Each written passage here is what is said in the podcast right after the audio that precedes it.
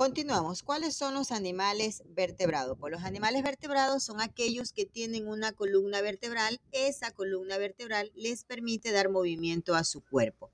Y están clasificados en cinco grupos. ¿Cuáles son esos grupos?